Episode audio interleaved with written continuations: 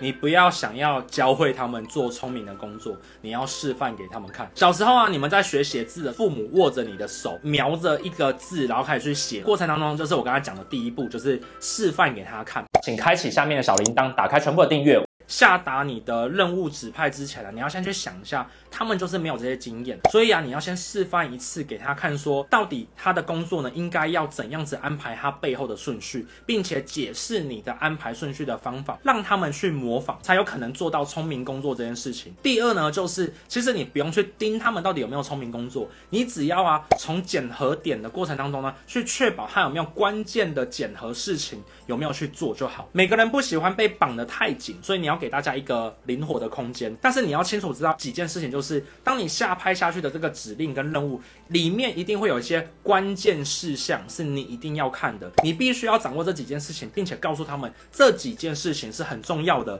他们必须要。去明白、去了解它的规则，所以我在下达指令的时候啊，如果我今天我是要明确的把一件事情做好之后，我会告诉大家三件事情。首先，我会告诉他们我会怎么做，大概的方向。第二，我在做这件事情的过程当中呢，什么叫做好，什么叫做中庸，什么叫做不好。第三呢，是过程当中哪几件事情呢，是我一定会看的，我会先跟他们讲。用这种方法呢，让执行者呢比较好做事情。这个是一个很简单、很简单的做事模型。那我可以用这个方式去说，小时候啊，你们在学习。写字的时候，我相信应该会有些人是父母握着你的手，瞄着一个字，然后开始去写它的。那其实这个过程当中，就是我刚才讲的第一步，就是示范给他看。那示范给他看的过程当中呢，你就跟他讲说呢，诶，你手要这样子握，然后如果你这边没握好的话，笔就掉下来哦。所以啊，你正在告诉他怎样叫做好，怎样叫做不好。然后写的过程当中，你会跟他讲说，哦，这边要连起来，不能断开，这样字才是漂亮。所以你正在告诉他标准跟一些小诀窍。最后面呢，你就跟他讲说，来，我们在写字的过程当中中呢，记住呢要坐挺，因为坐挺你的写出来字才不会歪。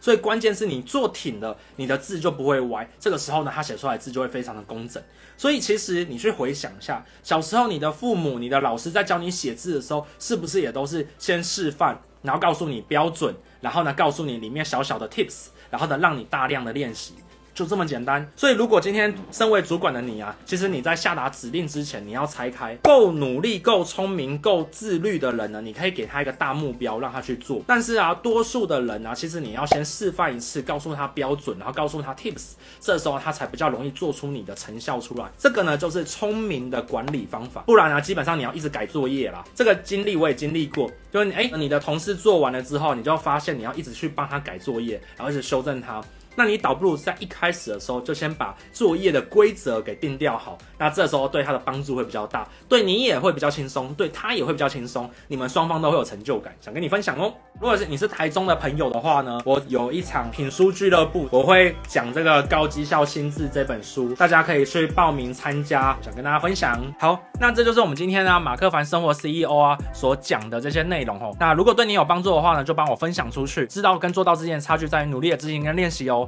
那我们下次见喽，拜拜。